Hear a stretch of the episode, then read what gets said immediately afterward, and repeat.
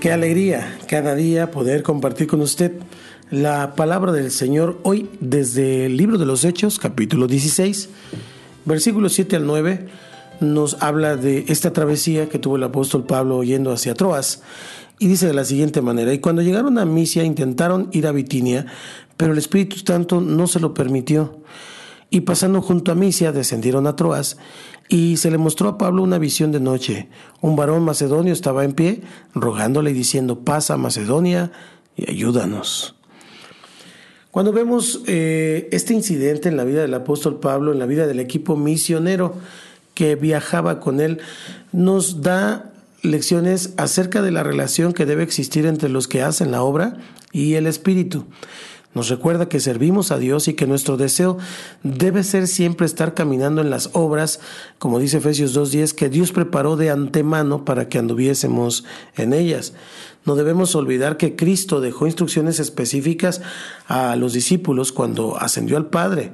En Hechos capítulo 1.8, Él dijo, pero recibiréis poder cuando haya venido sobre vosotros el Espíritu Santo y me seréis testigos en Jerusalén, en toda Judea, en Samaria y hasta lo último de la tierra. Habiendo recibido tales directivas, pensaríamos que ahora lo único necesario era comenzar a cumplirlas. Y en esto Pablo no hacía más que buscar la manera de extender el reino hasta lo último de la tierra, precisamente. Teniendo posesión de las directivas generales, la implementación específica de las mismas quedaba en sus manos. Esta postura, no obstante, hace innecesaria la obra del Espíritu, el cual ha sido dado para guiar a los hijos de Dios. Romanos 8:14 dice, porque todos son los que son guiados por el Espíritu de Dios, estos son hijos de Dios. Y claramente entonces contradice el estilo del libro de Hechos. Allí encontramos mucha evidencia de la manera en que obra nuestro Señor en sus proyectos, participando plenamente de ellos a cada paso del proceso. Él no desea que sus hijos descarten en ningún momento este hábito saludable de incluirlo en todo lo que hacen. Y es por esta razón que no podemos evitar cierta incomodidad con esos planes evangelísticos y misioneros donde dividimos la ciudad o el mundo en sectores y asignamos cada parte a diferentes grupos. Digo, no hay nada malo en organizarse.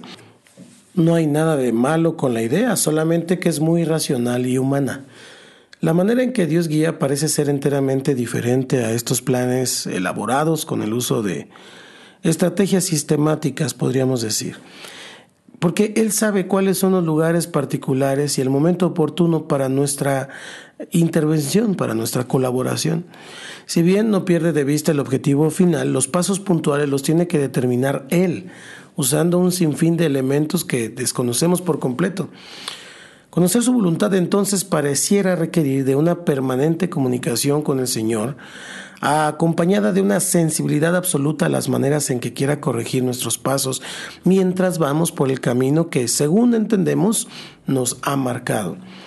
Lo que sí parece evidente es que el Señor no revela su voluntad a las personas que están sentadas esperando conocer sus deseos antes de ponerse en marcha. Tenemos suficientes directivas generales para saber en qué dirección comenzar a caminar. Es mientras caminamos que Él hará las correcciones necesarias para que lleguemos al destino indicado. Esto presupone de nuestra parte una disposición a ser corregidos y un deseo de abandonar nuestro plan para apropiarnos de su plan. No es una mala manera de trabajar. La iglesia de Hechos consiguió convulsionar el mundo romano con esta estrategia. ¿Cómo descubrimos la voluntad de Dios para nuestra vida y para nuestro ministerio? ¿Qué parte tiene el Señor en la elaboración de nuestros planes? ¿Qué pasos tomamos para que el Señor los pueda modificar si fuera necesario? Entregue su vida a Cristo. Padre, hoy me arrepiento de mis pecados. Señor, yo te abro mi corazón y te recibo como mi Señor y Salvador. Por favor, entra en mi vida. Gracias por tu sangre derramada en la cruz. Gracias por hacerme una nueva persona.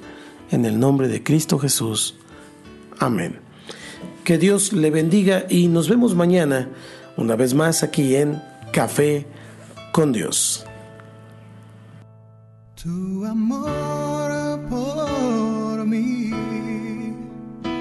Es más dulce que la miel y tu misericordia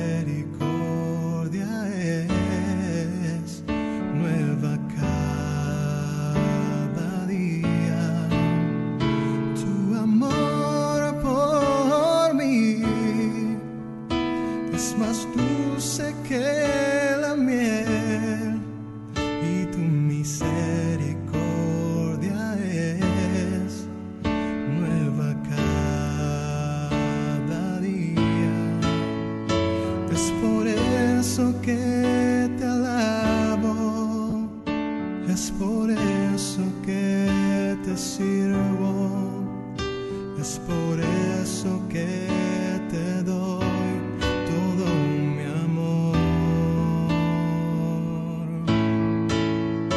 Es por eso que te alabo, es por eso que te sirvo, es por eso que te